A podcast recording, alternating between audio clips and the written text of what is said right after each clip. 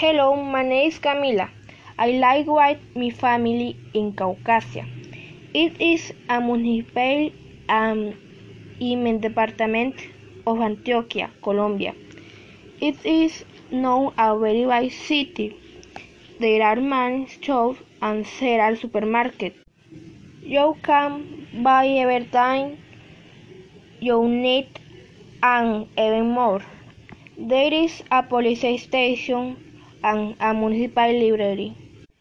There is also a marketplace where you can buy fresh fruits, vegetables, and meat. There are several shops throughout the city.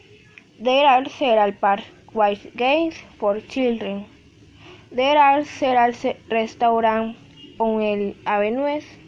We have several schools and educational centers.